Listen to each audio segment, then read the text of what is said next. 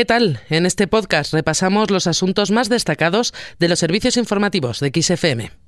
XFM Noticias con Carmen Desmonts. La incidencia acumulada sigue disparada en España. Las comunidades han notificado 372.766 nuevos contagios desde el pasado 30 de diciembre. La incidencia se sitúa así en 2.295,80 casos por cada 100.000 habitantes, 520 puntos más que el jueves. Además, han fallecido en estos días 168 personas como consecuencia del virus. Precisamente por este aumento en el número de contagios, en Cataluña el Govern pedirá prorrogar el toque de queda. Así, mañana solicitará al Tribunal Superior de Justicia de Cataluña que esta medida se mantenga hasta el 21 de enero, así como el límite en las reuniones de 10 personas. Continuará así la restricción de la movilidad entre la 1 y las 6 de la mañana en los municipios de más de 10.000 habitantes con una incidencia acumulada a 7 días superior a 250. También en Cataluña se han detectado ya casos de flurona, la coinfección de COVID-19 y gripe. Así lo ha anunciado la directora del Servei Català de Salud, Gemma Winkel, que ha matizado que se han dado casos de forma esporádica.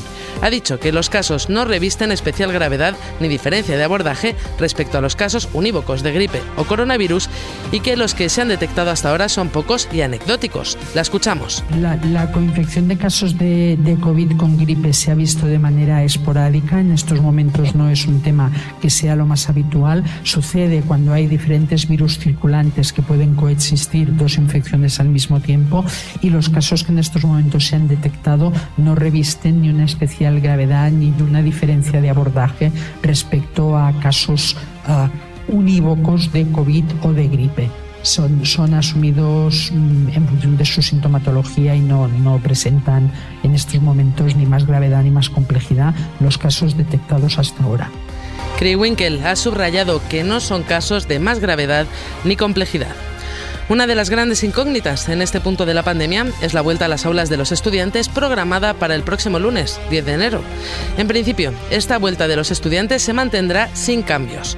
Salvo sorpresas de última hora, esta será la decisión del Consejo Interterritorial del Sistema Nacional de Salud en la reunión extraordinaria convocada para mañana, martes. Así se lo han confirmado las comunidades autónomas AF, que eso sí, han asegurado que se extremarán las medidas de precaución anti-COVID. Así, en la Comunidad de Madrid ya han asegurado que se volverá de forma totalmente presencial en todas las etapas educativas.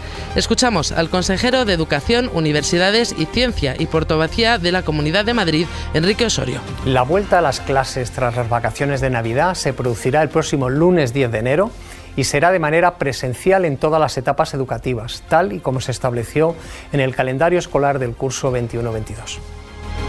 Osorio ha asegurado que se trata de una medida necesaria, no solo para los niños, sino también para facilitar la conciliación familiar. Eso sí, se mantienen las medidas de protección como el uso de la mascarilla o la figura del coordinador COVID. Por cierto, que Pablo Casado, el líder del Partido Popular, ha dado positivo en una prueba de antígenos realizada después de estar en contacto directo con un contagiado. Esta semana, según ha informado el mismo en Twitter, trabajará aislado. Tras este anuncio, el presidente del gobierno, Pedro Sánchez, le ha escrito un mensaje para expresar su apoyo, un mensaje que el líder de la oposición le ha agradecido y ha aprovechado para desearle sus mejores deseos para 2022. Cambiamos de asunto para hablar de la reforma laboral. La ministra de Hacienda y Función Pública, María Jesús Montero, ha reclamado este lunes al PP que apoye la reforma laboral fruto del diálogo social y ha confiado en que el texto en su tramitación parlamentaria sufra las menos variaciones posibles. Además, Montero ha acusado al líder del Partido Popular, Pablo Casado, de poner trabas. La escuchamos. Yo creo que eh, o el señor Casado no está muy informado de las actividades parlamentarias que están previstas para el mes de enero o está practicando, como siempre, un clásico, una política de confrontación en donde quiere dar la impresión de que cada uno de nosotros y nosotras, los miembros del Gobierno, no estamos al pie de cañón en la tarea y, por tanto, intentando que este comienzo del año sea un año de esperanza para el conjunto de los ciudadanos. También ha hablado de la reforma laboral el portavoz del Partido Popular en el Senado, Javier Maroto, que ha insistido en que su voto será negativo independientemente de lo que voten los demás partidos como el PNV o RC.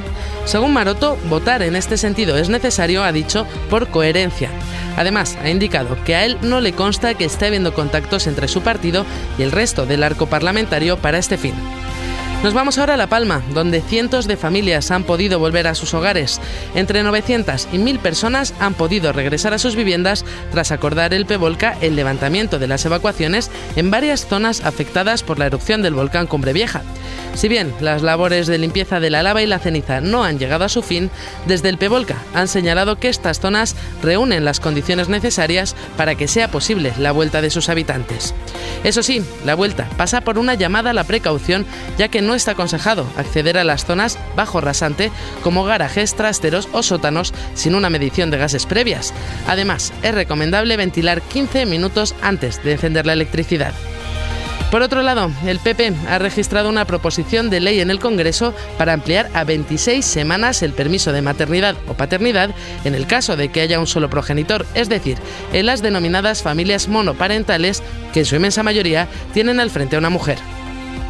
Eh, vamos a registrar una proposición de ley que equipara a las eh, familias monoparentales en los derechos, en, los permisos de el permiso de maternidad y de paternidad al resto de las familias, eh, equiparándolas en las 26 semanas que hoy tiene reconocidas el resto de las, de las familias donde hay dos progenitores. Escuchábamos a Cuca Gamarra del Partido Popular y ahora terminamos con una información muy navideña.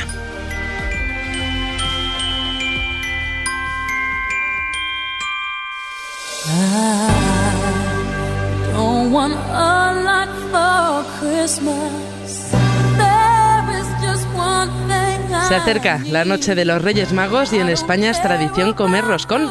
Pero como en tantas otras cosas, cada país tiene sus propias tradiciones. Son los casos de la galette de roi francés, el bolo rey portugués, la rosca de reyes que disfrutan especialmente en México, pero también en Guatemala y Colombia, y hasta del king cake de Luisiana en Estados Unidos. Se parecen, pero no son lo mismo. Con esto lo dejamos. Recuerda que la información continúa actualizada puntualmente cada hora en los boletines de XFM en directo. Adiós.